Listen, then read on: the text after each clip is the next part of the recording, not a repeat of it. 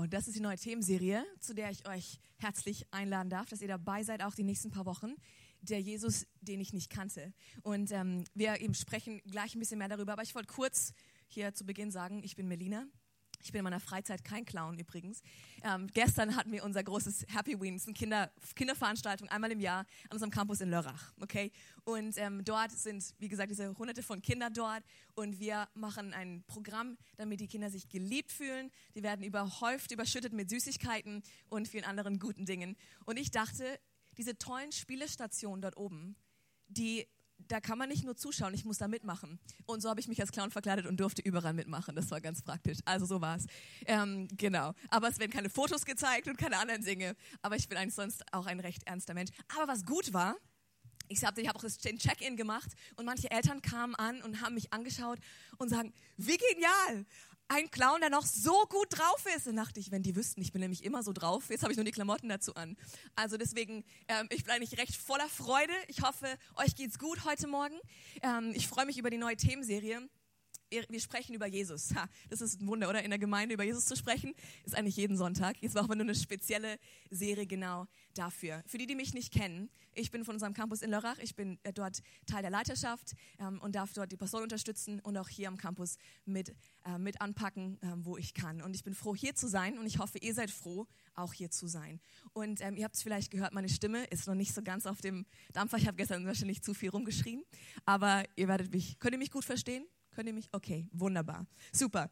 Wir sprechen über Jesus, diese nächste äh, Predigtserie. Und zwar den Jesus, über diesen Jesus, den vielleicht wir noch nicht kannten, den du vielleicht so noch nie gesehen hast. Vielleicht bist du hier und hast kein Konzept von Jesus Christus, wer er ist. Vielleicht hast du Vorstellungen ähm, aus deiner Kindheit oder von den Eltern, von der Kirche geprägt, ähm, von deinen Erfahrungen geprägt. Und ähm, definitiv ist er seit Jahrhunderten eine sehr hoch umstrittene Persönlichkeit, oder? Würdet ihr mir wahrscheinlich zustimmen?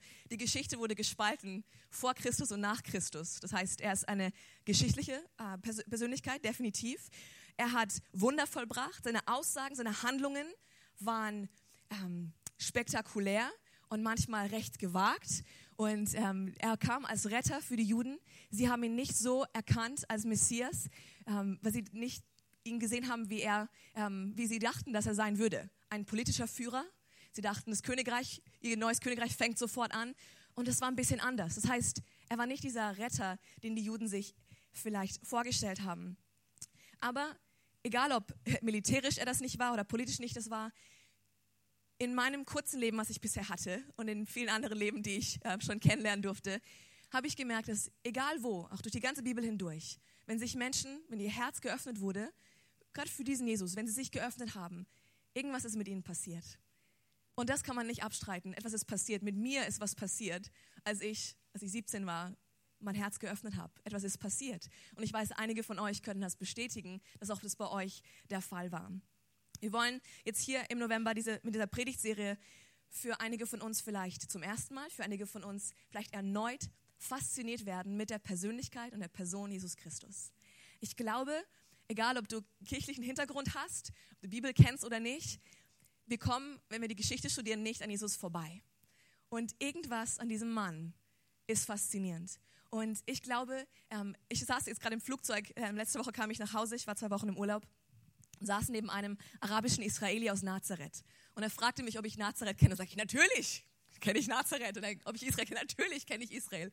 Und da habe ich ihm erzählt, und klar, durch die Bibel. Und er hat mir ein bisschen erzählt. Und natürlich kommen wir immer wieder an den Punkt, Jesus Christus. Er ist der Stolperstein für einige. Er hat die Weltgeschichte verändert. Und meine Frage ist, dieser Gott in Menschenform, kenne ich ihn? Kennst du ihn? Ich meine, nicht nur von Geschichten. Ich meine, nicht nur von Erzählungen oder von jemandem, den du kennst, der davon erzählt in seinem Leben, was passiert ist, sondern kennst du ihn persönlich? Ich glaube, dass dieser Gott möchte, dass wir ihn persönlich kennenlernen dürfen.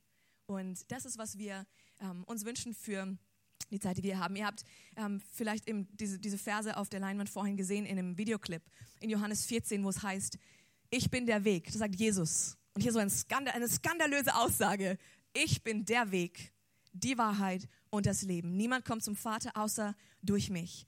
Wenn ihr erkannt habt, wer ich bin, dann habt ihr auch erkannt, wer mein Vater ist. Viele Leute wollen wissen, wer ist Gott, wie heißt er, wie sieht er aus, wie ist sein Charakter, seine Natur. Und Jesus sagt hier was. Wenn ihr mich erkannt habt, dann habt ihr auch ihn erkannt. Doch von nun an kennt ihr ihn, weil ihr mich gekannt habt oder weil ihr mich gesehen habt. Und das, ähm, das ist eine Aussage, die sonst noch niemand gemacht hat.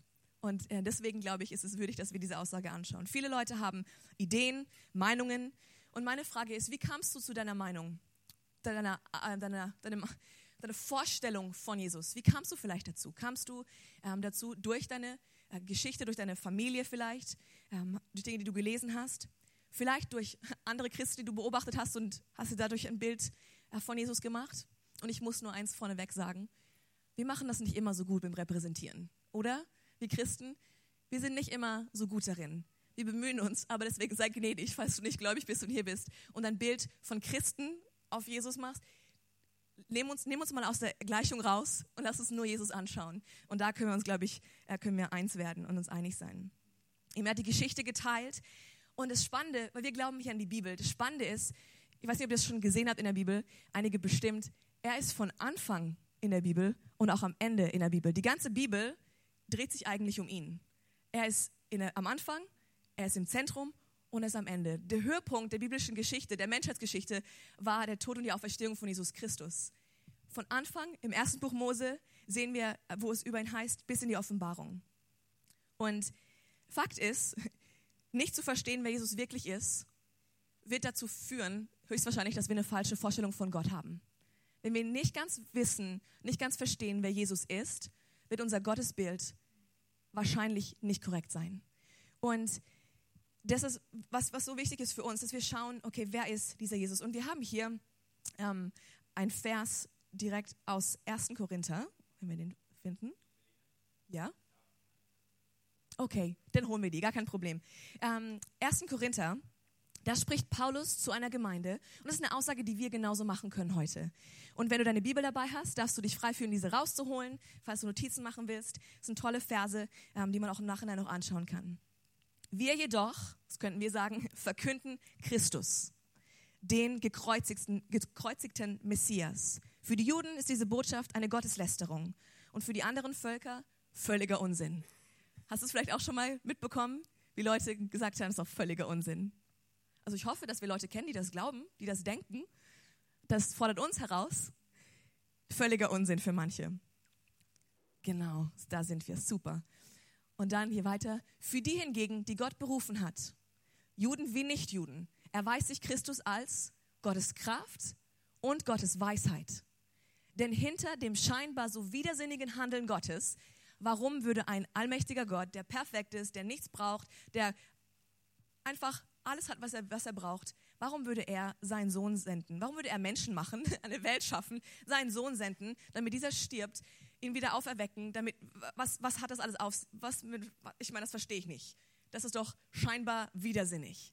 Aber dahinter steckt eine Weisheit, die alle menschliche Weisheit übertrifft. Vielleicht denkst du, so habe ich gedacht, ich muss alles in meinem Kopf verstehen. Ich, es muss für mich Sinn machen. Und dann habe ich gemerkt, dass mein Kopf nicht so groß ist, um die ganze Welt zu begreifen. Und dann dachte ich, eigentlich ist es gut, wenn Gottes Weisheit meine Weisheit übertrifft, oder? Ich denke schon. Jawohl. Ein paar nickende Köpfe, das hilft mir immer sehr gut. Okay, Gottes vermeintliche Ohnmacht stellt alle menschliche Stärke in den Schatten. Heute wollen wir einen Teil von Jesu Lehre anschauen, viel mehr noch, wir wollen einen, einen Teil von seinem Charakter anschauen, einen Teil von Gottes Natur, von seinem Charakter. Und es geht heute um Barmherzigkeit. Jesu Herz, sein Mitgefühl. Und wir schauen hier gleich noch ein paar ähm, Verse an. In Matthäus 9 nämlich. Matthäus 9, Vers 35 bis 37. Das führt uns hier in die, äh, ins Thema heute ein. Jesus zog durch die Städte und Dörfer der Umgebung. Er lehrte in den Synagogen und verkündete die Botschaft vom Reich Gottes. Und überall, wo er hinkam, heilte er Menschen von ihren Krankheiten und Leiden. Er hatte tiefes Mitleid. Hier ist es. Tiefes Mitleid oder Mitgefühl mit den vielen Menschen, die zu ihm kamen. Denn sie hatten große Sorgen und wussten nicht, wen sie um Hilfe bitten konnten. Sie waren wie Schafe ohne Hirten. Und hier möchte ich kurz einfügen. Ich weiß, in der Gruppe wie hier gibt es Leute, ein paar Leute wahrscheinlich, die vielleicht auch große Sorgen haben. Und ich habe manchmal große Sorgen, größere Sorgen. Und ich liebe es, dass Jesus Mitgefühl hat, dass er das sieht und dass er das wahrnimmt. Ich meine, wenn ich darüber nachdenke, viele Menschen, das ist eine Menschenmenge, wahrscheinlich hunderte von Menschen, vielleicht tausende von Menschen. Und er hat gesehen, dass sie große Sorgen hatten. Und mir gibt es so einen Trost, dass er mich sieht und meine Herausforderungen und dass er mir da begegnen möchte und dass er mir Hilfe geben will. Weil manchmal laufe ich rum wie ein Schaf ohne Hirte oder wie ein Huhn ohne Kopf, ja, ein geköpftes Huhn. Manchmal laufe ich so rum und denke, ich brauche irgendwo Antworten. Aber er sieht das. Und dann sagt er zu seinen Jüngern, das waren die, die er, die, die Leute, die er trainiert hat, die drei Jahre mit ihm waren, denen er gezeigt hat, wie er lebt, wie er dient und denen er dann im Grunde sein Werk anvertraut hat. Er sagte zu ihnen, die Ernte ist groß, aber es sind nicht genügend Arbeiter da. Krass, dass Jesus sowas sagen würde.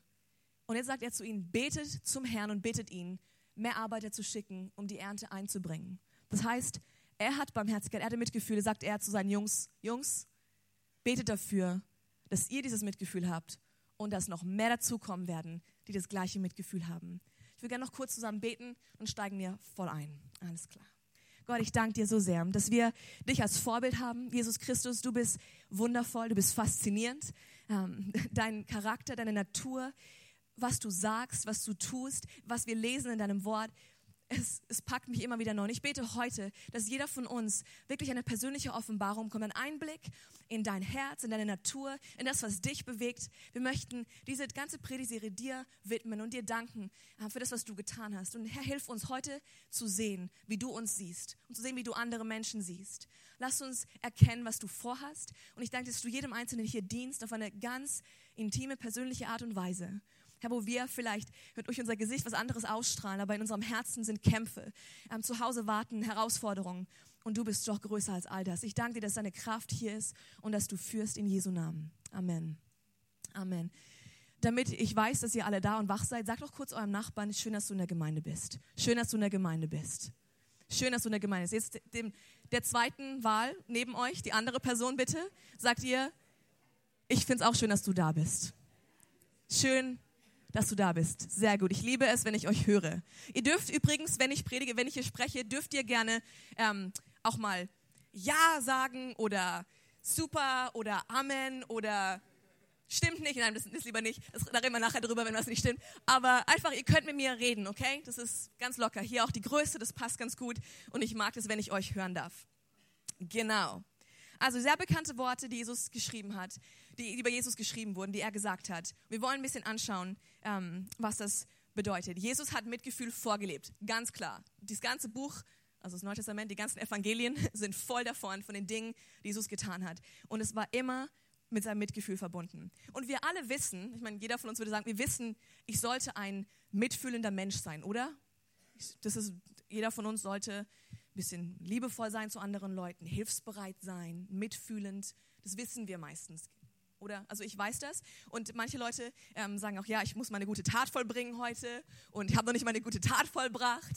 Ähm, aber in uns drin steckt das schon, dass wir wissen, wir sollten mitfühlend sein.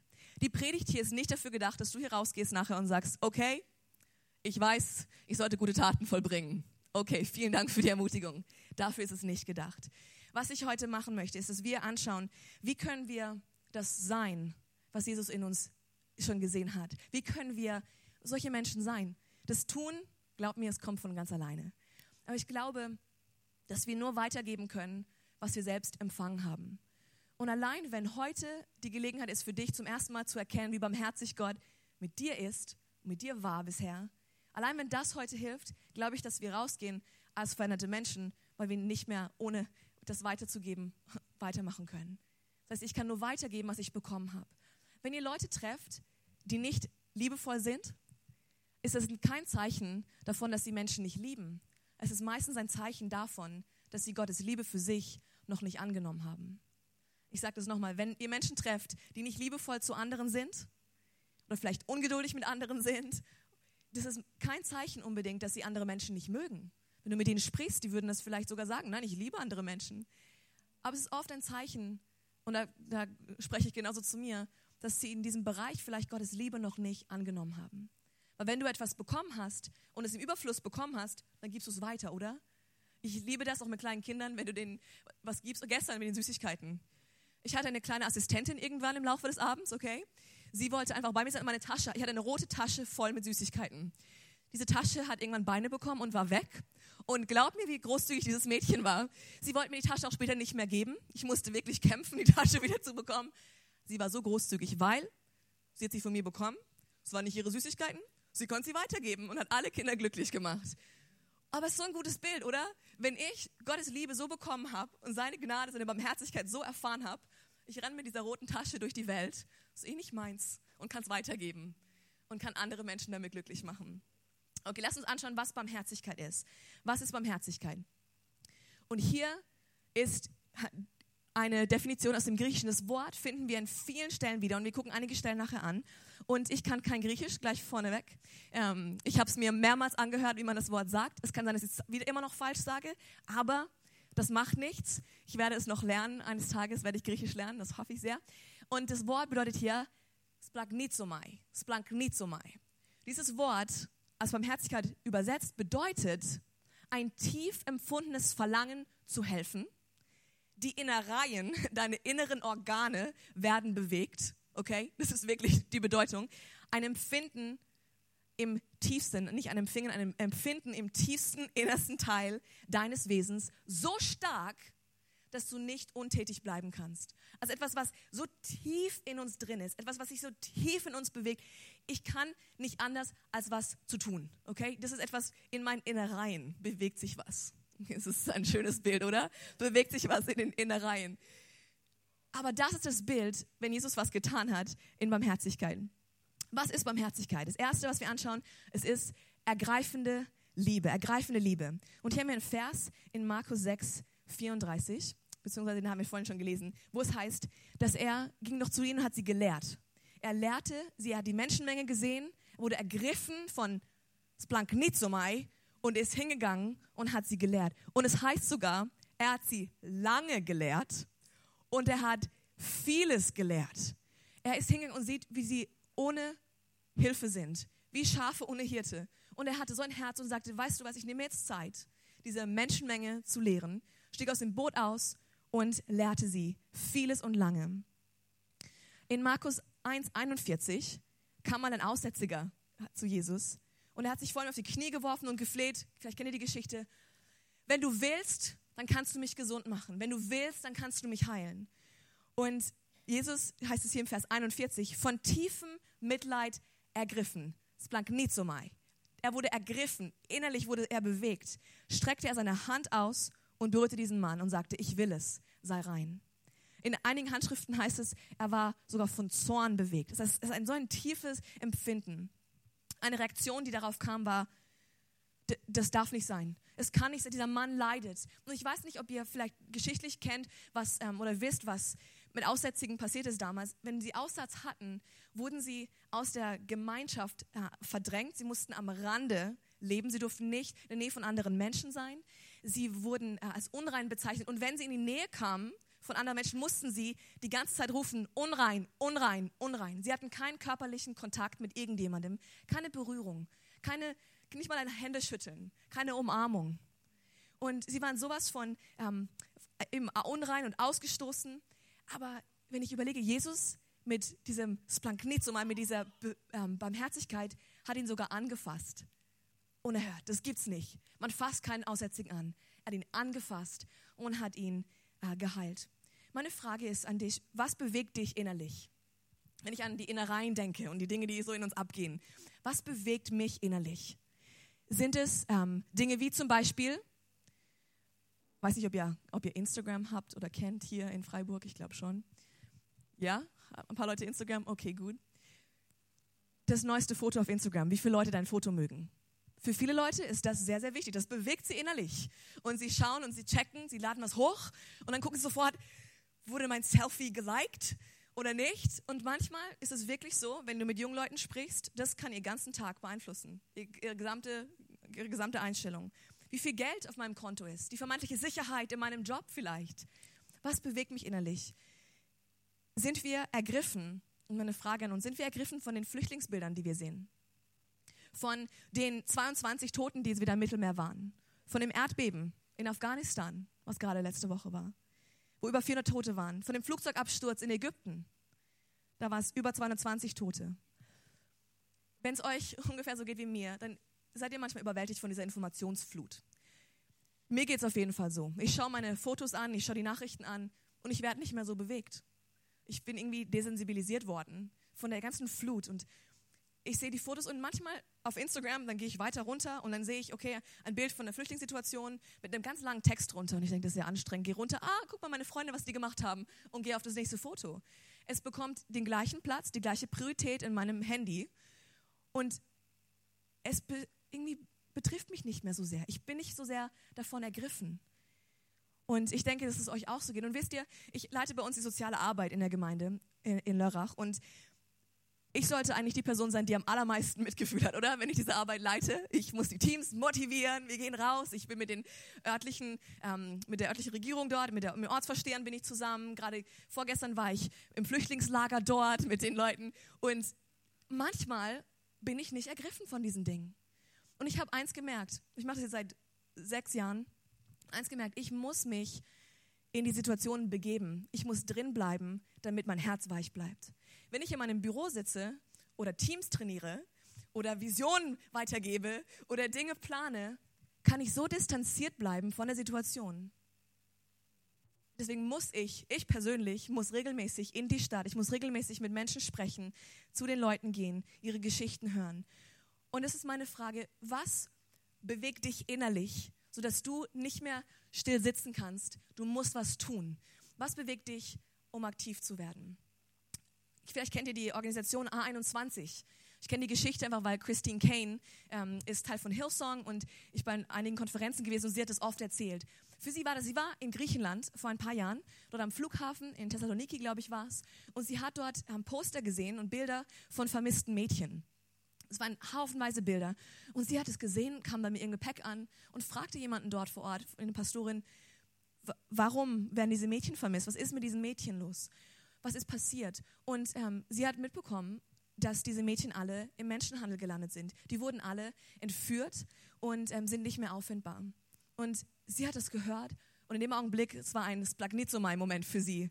In ihr ist was passiert sie hat gesagt, wir müssen was dagegen tun. Und so hat sie die Organisation A21 gegründet und sie gehen jetzt vor gegen Menschenhandel und sind jetzt gerade auch an den Grenzen in Griechenland, um die, den Flüchtlingen auch zu helfen, weil auch da ganz oft Mädchen und, und Kinder entführt werden und in Menschenhandel gebracht werden und sie hilft dort. Das heißt, aus diesem Moment, diesem, ich kann, ich kann nicht mehr anders, ich habe was gehört, ich habe was erfahren, ich muss was dagegen tun, hat sie heraus etwas getan und etwas gegründet. Und wenn ihr ihre Geschichte hört, es ist nicht einfach, was sie tut. Und es ist sehr gefährlich eigentlich auch für ihre Familie.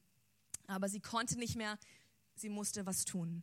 Das zweite hier ist unsere Gemütlichkeit verlassen. Barmherzigkeit bedeutet Gemütlichkeit verlassen. Wenn wir einen Einblick in Jesu Dienst bekommen auf dieser Erde, ähm, in Markus 1 ab Vers 21 sehen wir nur einen kurzen Abschnitt und ähm, ich erzähle ihn euch nur, ihr könnt es aufschreiben, Markus 1, 21 bis 38, da ist Jesus in Kapernaum. Und er geht dorthin und lehrt am nächsten Sabbat in der Synagoge. Okay, das ist, was er gemacht hat. Er hat viel gelehrt, als er auf der Erde war. Ging in die Synagoge. Dort, ist das erste, er lehrte. Das zweite, da kam ein Mann, der von einem Dämon besessen war. Er hat den Dämon ausgetrieben. Nummer zwei. Danach ging er nach Hause zu Simon und Andreas, wo Simons Schwiegermutter krank war, und er heilte die Schwiegermutter. Dann war abends. Und dann heißt es, es war sehr dunkel als das, Tag, als das Tageslicht weg war, bei Nachtanbruch, wurden die ganzen Kranken gebracht. Die haben gehört, Jesus ist bei Simon zu Hause und die ganzen Kranken der Stadt kamen.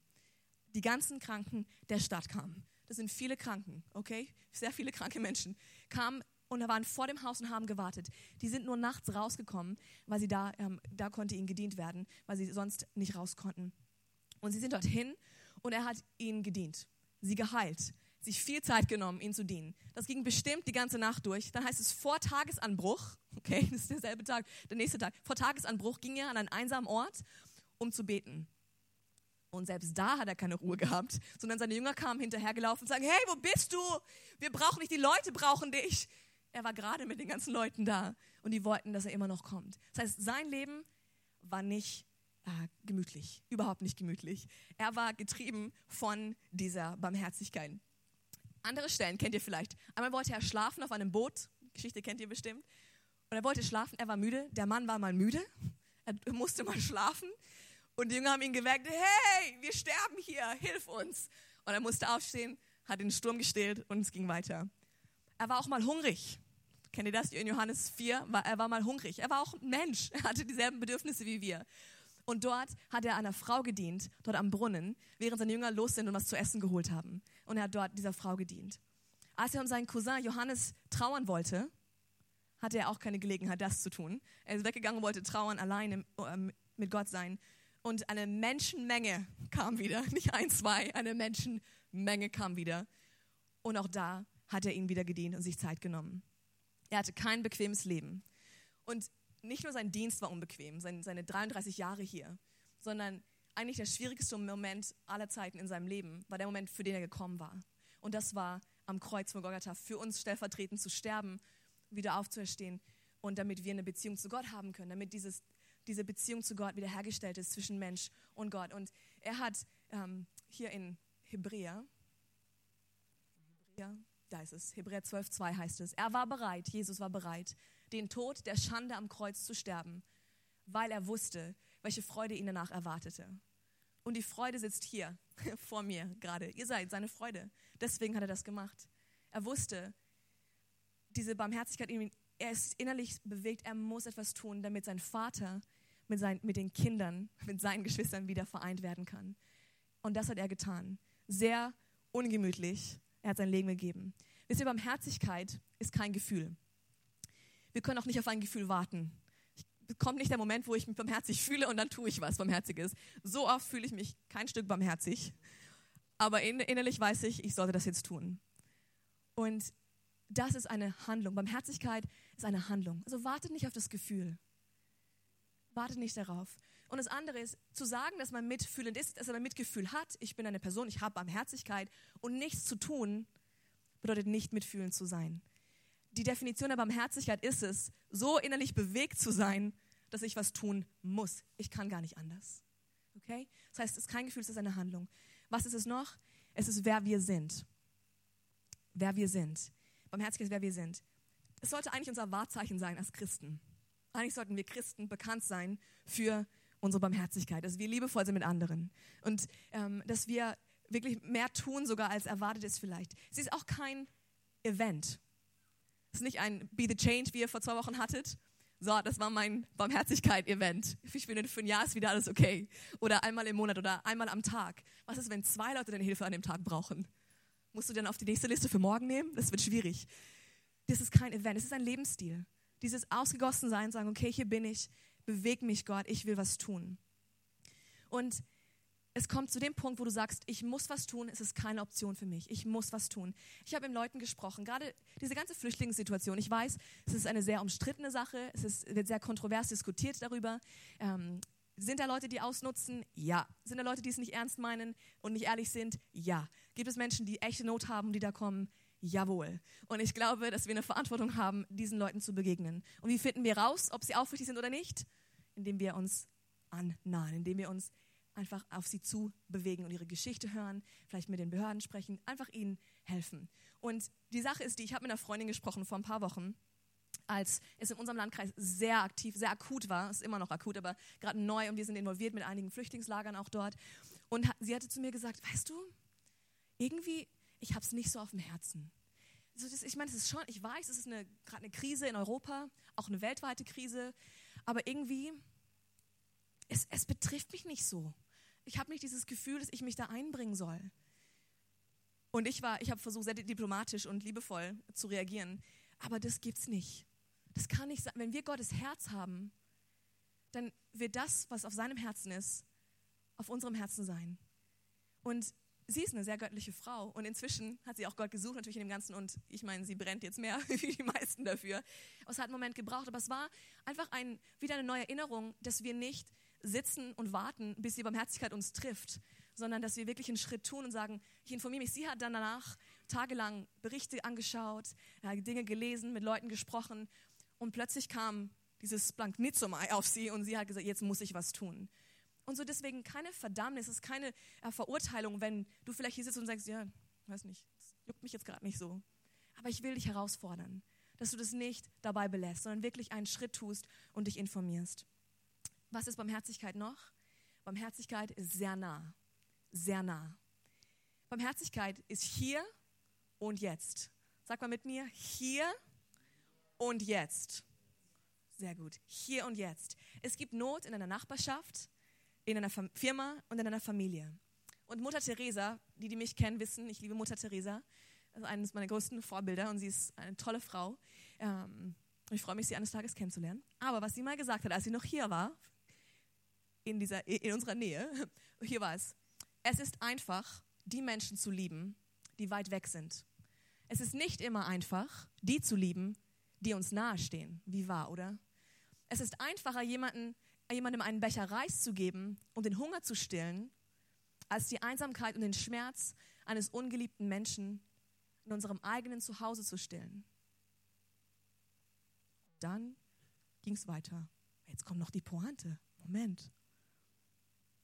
Bring Liebe in dein Zuhause, denn dies ist der Ort, an dem unsere Liebe füreinander beginnen muss. Bring Liebe in dein Zuhause, denn das ist der Ort, wo unsere Liebe füreinander beginnen muss.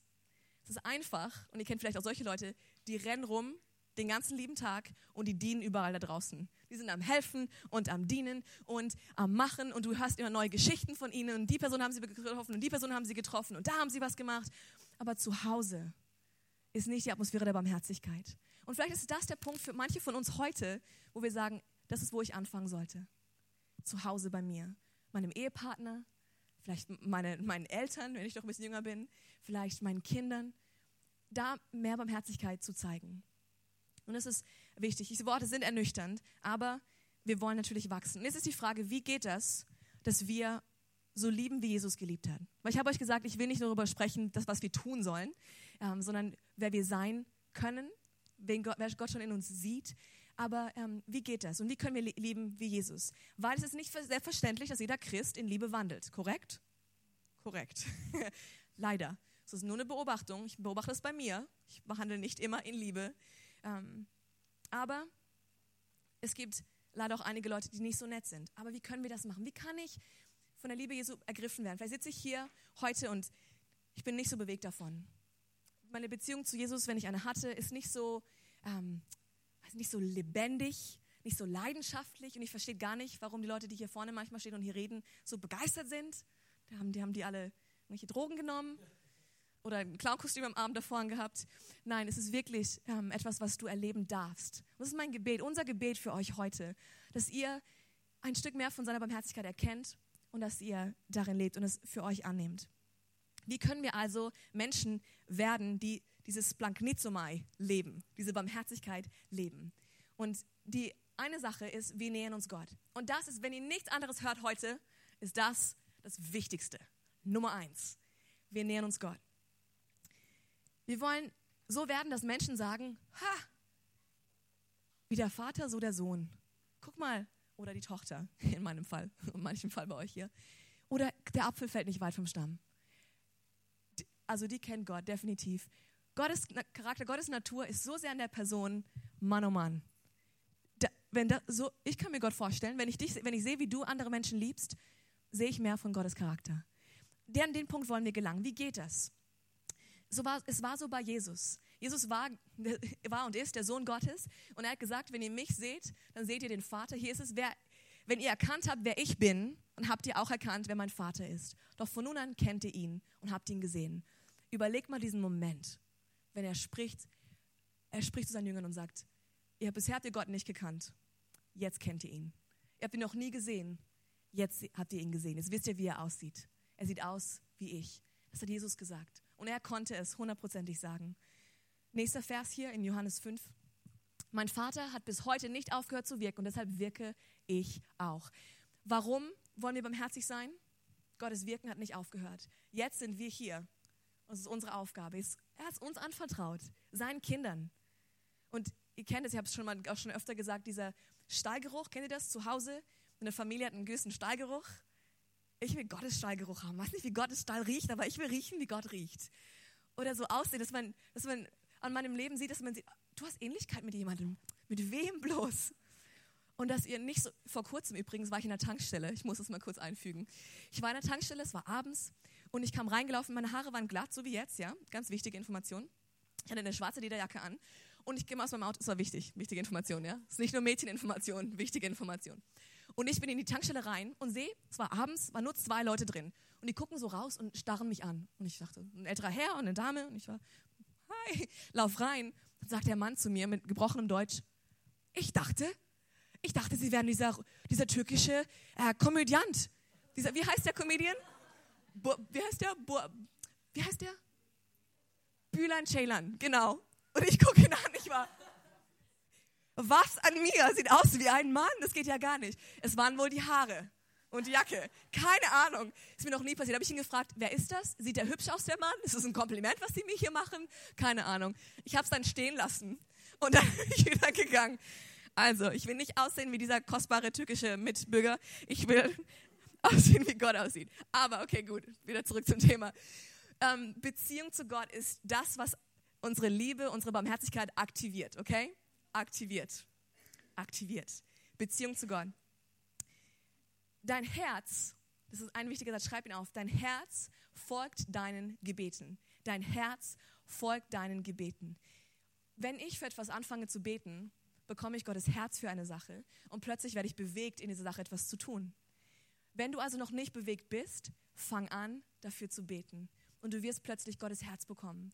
Und vielleicht geht das los mit einem Gebet, Herr, hilf diesen Flüchtlingen und zeig mir, was ich tun kann. Vielleicht ist das das erste Gebet und es ist ein guter Anfang. Oder du weißt, diese eine Person in deiner Nähe und ähm, die ist recht, nicht jetzt hier in deiner Nähe, natürlich nicht hier, hier braucht man, hier sind wir alle ähm, einwandfrei, aber sonst da draußen in deiner Nähe, vielleicht in der Schule, in der Uni, beim Arbeitsplatz. Und du weißt, du brauchst, ähm, die Person braucht gerade Barmherzigkeit, aber es ist so eine schwierige Person. Fang an, für die Person zu beten. Einfach fang, fang mal an und schau, was passiert. Deine Gebete gehen deinem Herzen nach. Es ist wirklich, wenn unser Herz anfängt zu brechen, für was Gottes Herz zerbricht. Okay, das zweite hier, wir erheben unsere Augen. Wie kann ich lieben Jesus? Wir erheben unsere Augen. Jedes Mal, wenn ich in den Evangelien das Wort, wenn, es, wenn ich das lese, dieses Wort Splanknizomai, diese von tiefem Mitgefühl ergriffen oder innerlich bewegt, kommt danach eine Reaktion. Jedes einzelne Mal. Ihr könnt nachschauen, ich habe sie alle gelesen. Jedes einzelne Mal heißt es entweder heißt es von tiefem Mitgefühl ergriffen, ging er und lehrte oder äh, heilte er oder ähm, legte er Hände auf. Es heißt immer, er, er kam und er tat etwas. Es war bei den verlorenen Menschen. Er musste etwas tun. Bei ähm, einer Situation hungrige Menschenmenge die waren hungrig und er hatte tiefes Mitgefühl mit ihnen, weil er wusste, wie es sich anfühlt, hungrig zu sein. Wahrscheinlich war er selber hungrig. Aber er, er war hungrig und sagte, wir müssen was dagegen tun. Ich liebe es, sogar Hunger. Er war tief bewegt von, diesen, von, diesem, ähm, von dieser Not. Da waren zwei Blinde und er hat sie geheilt. Da war ein besessener Junge, er hat ihn befreit. Eine trauernde Witwe und er hat ihren Sohn zum Leben auferweckt. Er war jedes Mal, es blank nicht so mal, diese, diese Situation, dieses Gefühl, diese, diese Innereien wurden bewegt und dann hat er was getan. Und das war jedes Mal die Reaktion. Meine Frage ist, sehen wir die Not? Wie kann ich die Not sehen? Vielleicht ist es eine gute Frage. Kennt John Maxwell? Und er sagt immer, move slowly through the crowds. Beweg dich langsam durch die Menschenmenge. Versuche, auch wenn du durch Freiburg läufst, auch wenn da so viele Fahrradfahrer sind und du immer aufpassen musst, dass niemand dich anfährt, mir geht's so, oder dass die Tram mich überfährt oder dass ich in, den, in diesen Bach hier rein, wie heißt das, in die, ins Bächle reintrete, weil ihr wisst schon, was dann passiert, wer weiß. Naja, aber ähm, ich, also ich bin sehr achtsam. Aber wenn ich da so rumlaufe und wenn ihr so rumlauft, hebt eure Augen, geht langsam und schaut die Menschen an. Und plötzlich tut sich was an den Flughäfen. Ich war in zwei Wochen an, in acht Flugzeugen. Das heißt, ich war in vielen Flughäfen. Und ich saß immer da, habe Menschen angeschaut, Menschen beobachtet. Und habe mich gefragt, was bewegt sie? Was sind Dinge, was brauchen sie? Gott, wie wirst du ihnen begegnen. Und ich konnte tolle Gespräche auch führen. Es war richtig lustig manchmal und manchmal auch ein bisschen ernster. Das war schön. Geh langsam durch die Menge. Beim verlorenen Sohn die Geschichte. Er kam nach Hause und ihr wisst es vielleicht, der Vater stand draußen. Er war jeden Tag wohl am Gucken und stand draußen und hat ihn von weitem gesehen. Er hat seine Augen erhoben und sieht, mein Sohn, mein Junge kommt nach Hause. Und ist ihm entgegengerannt. Er war also eher auf dem vorderen Fuß. Er war am Gehen, er war am Schauen, er war am Augen erheben. Und das ist die Frage, halten wir Ausschau, informieren wir uns, welche Quellen höre ich an? Und dann hier der letzte Punkt für heute. Wir tun etwas Unangenehmes. Oh, und das ist das, was mir so gar nicht passt. Etwas Unangenehmes, weil ich mag doch gerne, wenn es angenehm ist, oder? Ich mag gerne mich zurücklehnen, einen schönen Sessel. Oder ich denke an Santorin, ihr wart gerade im Urlaub. Oh, da würde ich so gern sein und dieses wunderschöne, diese Häuser anschauen und das Meer. Und das ist, was ich mir vorstelle. Aber da kann man nicht immer leben. Also ich meine, da leben Menschen und die sind wundervoll. Aber in, diesem, in dieser Haltung von, ich entspanne mich, ich bin im Urlaub. Nein, wir müssen etwas Unangenehmes tun. Zum Beispiel, was könnten wir tun?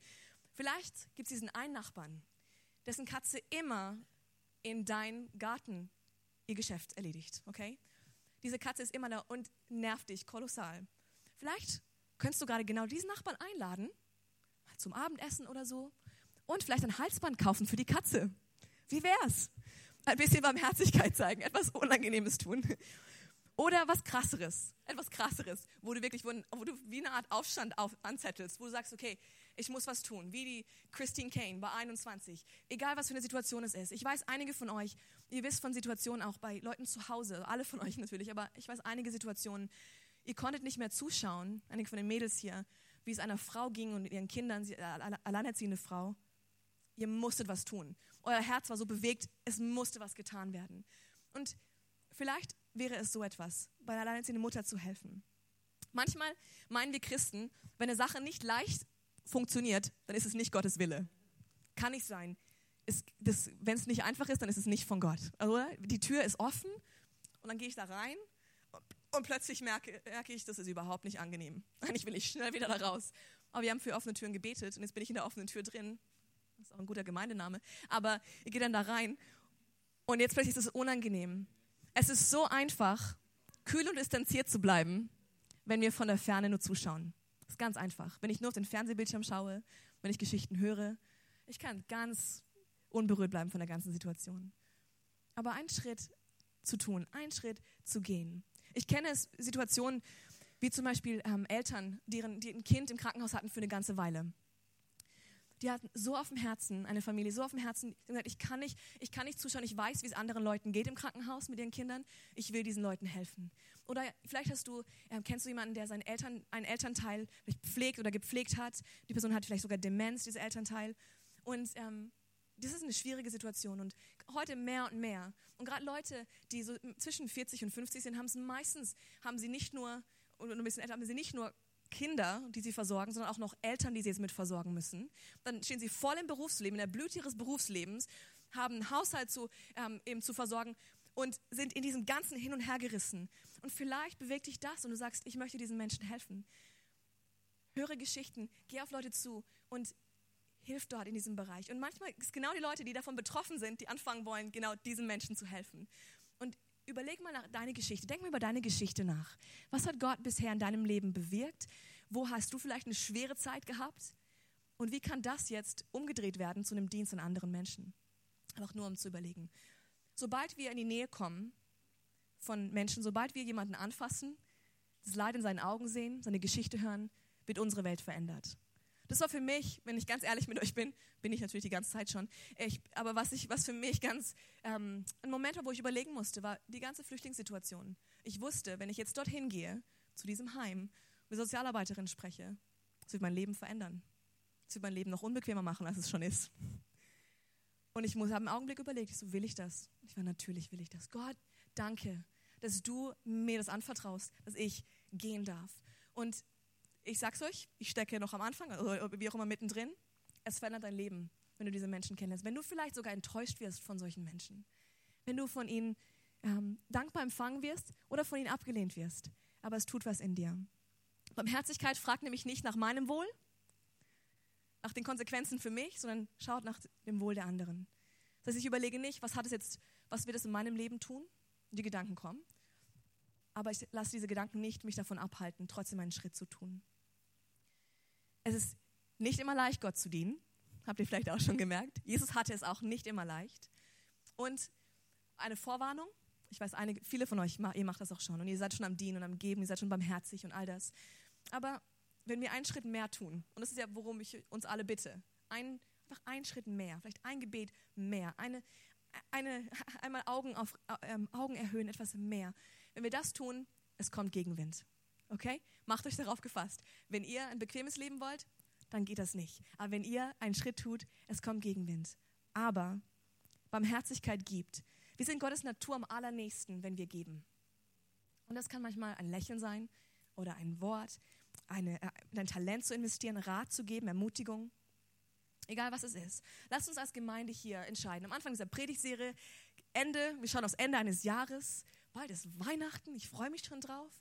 Ähm, wir schauen aufs Ende dieses Jahres, wir haben noch zwei Monate, ja? Lasst uns als Gemeinde eine Entscheidung treffen, dass wir sagen, wir wollen eine Gemeinde sein, dessen, deren, deren Merkmal es ist, Barmherzigkeit zu zeigen. Dass wir Menschen annehmen, dass wir einen Schritt auf sie zutun. Dass wir die Menschen, die alle anderen vielleicht auf die Seite drängen, dass wir sie reinholen und sie lieben. Wir haben Mitgefühl und sind ergriffen von tiefem Mitleid. Weil Menschen brauchen Gott. Sie brauchen Hoffnung. Sie brauchen Leben in ihm. Und das Wichtige ist, mit all dem heute, wir haben über Barmherzigkeit gesprochen, über Jesu Natur, über Gottes Herz. Meine Frage an uns ist es, wenn du dich selbst fragst, kurz einen Augenblick, wie, wie steht es in meiner Barmherzigkeit? Wo, wo ist es, wo, wo bin ich? Bin ich gleichgültig ähm, oder brenne ich für etwas, aber ich weiß nicht genau, wie ich es rauslassen kann? Hat dieser Splanknit zu meinem Moment, hat er mich schon ergriffen oder noch nicht? Aber meine Frage ist, hast du schon Gottes Barmherzigkeit erlebt? Wurdest du schon ergriffen von seiner Barmherzigkeit dir gegenüber? Hast du sie schon empfangen? Und das ist das Wichtigste. Wenn wir das mitnehmen heute, wirklich die Frage stellen, was ist es, dass ich, das vielleicht mich zurückhält? Habe ich seine Barmherzigkeit erfahren? Und alleine, wenn du, wenn du hier Christ bist, ich möchte kurz zu den Christen sprechen hier unter uns. Du bist ein Jesus-Nachfolger, du lebst für ihn, du glaubst an ihn. Alleine die Tatsache, dass er uns errettet hat, dass er sein Leben gegeben hat, sollte uns für den Rest unseres Lebens in aller Ewigkeit Grund genug geben, ihn zu loben und ihm zu danken und zu feiern, wer er ist und ihn zu bestaunen und ihn zu betrachten und zu sagen, Gott, du bist so gut, du bist wundervoll, du bist liebevoll. Und allein das würde schon reichen. Christy, Knock, ähm, Christy Knockles heißt sie, genau, hat ein Lied geschrieben und da sagt, sie, sagt es in dem Lied, wenn du niemals mehr etwas für mich tun würdest, wäre es immer genug, dass du mich befreit hast, immer genug, dass du dein Leben gabst. Jesus, du bist mein. Für uns Christen als Ermutigung. Und für diejenigen von uns, die vielleicht Jesus noch nicht kennen, lass dich ergreifen von seiner Barmherzigkeit. Er liebt dich. Gott hat seinen Sohn gesandt, um dich in Beziehung zu ihm zu bekommen. Er will, dass diese, diese Trennung, die du vielleicht spürst in deinem Herzen, wenn du an Gott denkst, du spürst vielleicht so eine Trennung, du, du kannst ihn nicht hören, du, du willst ihn gerne hören, du willst gerne ihn spüren, du willst, du willst ihn erleben, du willst merken, was auf seinem Herzen liegt, du willst seinen Herzschlag spüren. Du willst ihm so nah sein. Und das zieht in dir und du hörst das von diesem Jesus, aber es ist noch so eine Trennwand. Dagegen die Trennwand nennt sich Sünde. Und diese Sünde hat Jesus ein für alle Mal zerrissen am Kreuz. Jetzt ist der Weg frei. Alles, was du jetzt tun darfst, ist zu empfangen. Alles, was du tun darfst, ist im Glauben vor ihn zu kommen und zu sagen, hier bin ich, nimm mich. Das ist alles. Dieses Gebet der Hingabe können wir es nennen. Und ähm, wenn wir jetzt unsere Augen schließen, ganz am Ende, machen einen Moment nehmen, Moment der Reflexion, äh, wo wir vielleicht drüber nachdenken, wie es in unserem Herzen aussieht. Ich möchte gerne für diese zwei Gruppen von Menschen heute beten. Einmal, wenn du sagst, ich bin Christ ähm, und ich habe schon Ja gesagt zu Jesus, aber irgendwie bin ich nicht so leidenschaftlich. Diese, diese Barmherzigkeit Gottes hat mich noch nicht ergriffen und ich möchte sie mehr, ich möchte, dass sie mich mehr ergreift. Ich möchte, dass ich mehr erkenne, wie gut er ist, mehr erkenne, wie barmherzig er zu mir ist, damit ich entfacht werde, um meine Barmherzigkeit auch an andere weiterzugeben. Und es ist für die eine Gruppe von, von Leuten. Wenn es dich betrifft, ähm, würde ich dich einfach kurz ermutigen. Die Augen sind geschlossen, keiner sieht dich, nur ich sehe dich. Gott sieht dich natürlich. Wenn du kurz deine Hand heben möchtest, du sagst, ich bin gläubiger Christ, aber ich möchte, dass meine Barmherzigkeit neu entfacht wird. Ich möchte mehr erkennen, wer Gott ist und wie gut er ist zu mir. Du sagst ja, das, das betrifft mich heute. Einfach, dass du kurz deine Hand hebst. Ich werde nur für dich beten. Dankeschön. Vielen Dank meine Hand würde, ich würde meine Hand heben, wenn ich hier sitzen würde, weil ich, ich weiß, bei mir ist es, ich brauche mehr davon, mehr Barmherzigkeit. Deswegen scheut euch nicht, auf jeden Fall, ich bete. Gott, ich danke dir so sehr für jeden Einzelnen hier, ähm, dass wir erkennen, wer du bist. Und ich bete für eine Offenbarung. Eine Offenbarung von der Vaterliebe Gottes.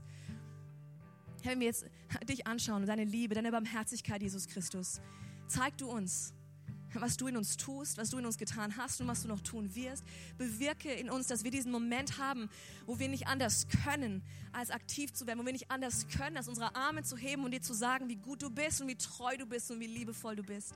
Herr, du hast unser Leben verändert. Wir sind Christen, wir sind Nachfolger Christi, wir, wir glauben an dich, Herr, wir wollen für dich leben, aber wir wollen dir auch nah sein. Herr, ich danke, dass du jeden Einzelnen hier segnest und dass du ihnen hilfst, deine Stimme zu hören, dass du ihnen hilfst, dass sie deinen Herzschlag spüren, dass du ihnen hilfst, dass sie dein Wort verstehen und dass die Menschen sehen, wie sie, wie sie sie sehen sollen, Herr. Dass sie, sie sich sehen, wie sie sind, wie du sie siehst, Herr. Ich danke dir dafür. Und die zweite Gruppe von Menschen, wenn du sagst, ich habe noch nie Ja gesagt zu Jesus, ich habe noch nie diese Barmherzigkeit ähm, angenommen. Ich kenne ihn nicht, aber ich will ihn kennen. Ich habe ihn vielleicht noch nicht gehört, aber ich will ihn hören. Und es betrifft dich. Und wir machen es jedes Mal im Gottesdienst, dass wir die Gelegenheit bieten, ähm, wo du das tun kannst. Und das Einzige, was wir tun werden, ist zusammen zu beten. Wir werden dich unterstützen, werden dich nicht bloßstellen, ich werde dich nicht nach vorne rufen, direkt da, wo du sitzt, an deinem Platz. Wenn du möchtest und sagst, ja, ich will diesen Gott kennen, von dem du gesprochen hast. Vielleicht verstehst du nicht alles, das ist okay, ich auch nicht. Aber ich weiß eins, jedes Herz, das sich für ihn öffnet, da kommt er und er zeigt sich und er macht etwas Neues in dir. Wenn es dich betrifft, du sagst heute, ich will diesen Gott kennen, dann möchte ich dich ermutigen, einfach ganz kurz deine Hand zu heben dass ich sehe, du bist gemeint, dass ich für dich beten kann. Ich gebe einfach einen kurzen Moment dafür Zeit. Du kennst Jesus noch nicht und sagst, ich will ihn kennen.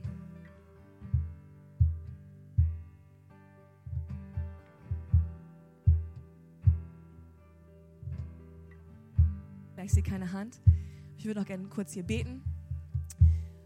Und dann haben wir noch ein Schlusslied vorbereitet. Herr, ich danke dir so sehr für jeden einzelnen von uns und für jedes Herz, was hier ist, für jede Situation, jede Geschichte.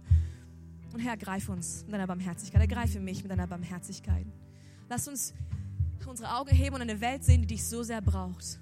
Herr, ich sehe ein Gemeindegebäude, was voll ist mit suchenden Menschen. Menschen, die dich noch nicht kennen, die sich nach dir ausstrecken, die reihenweise ihre Hand heben werden, Herr, weil sie dich brauchen, weil sie es erkennen. Herr, ich danke, dass wir uns ausstrecken nach den Menschen um uns herum dass wir ihnen Barmherzigkeit dienen, damit sie sehen, wer du bist, damit sie den Vater in uns sehen. Das ist mein Gebet, Herr. Segne jeden Einzelnen hier, jede Familie. Vielleicht sind einige ermutigt, heute in ihren Familien anzufangen mit der Barmherzigkeit. Gib ihnen Kraft, auch Gnade miteinander. Herr, hilf uns zu wachsen und die Menschen zu sein, die du in uns siehst. Ich danke dir so sehr für diese Gemeinde, für was du hier tust. Hab dein Werk in uns, Jesus Christus. Und ich bete, dass diese Predigserie dazu dienen wird, dass wir uns mehr an dich verlieben denn je. Ich danke dir, Herr, für deine Nähe und deine Kraft in Jesu Namen. Amen. Amen.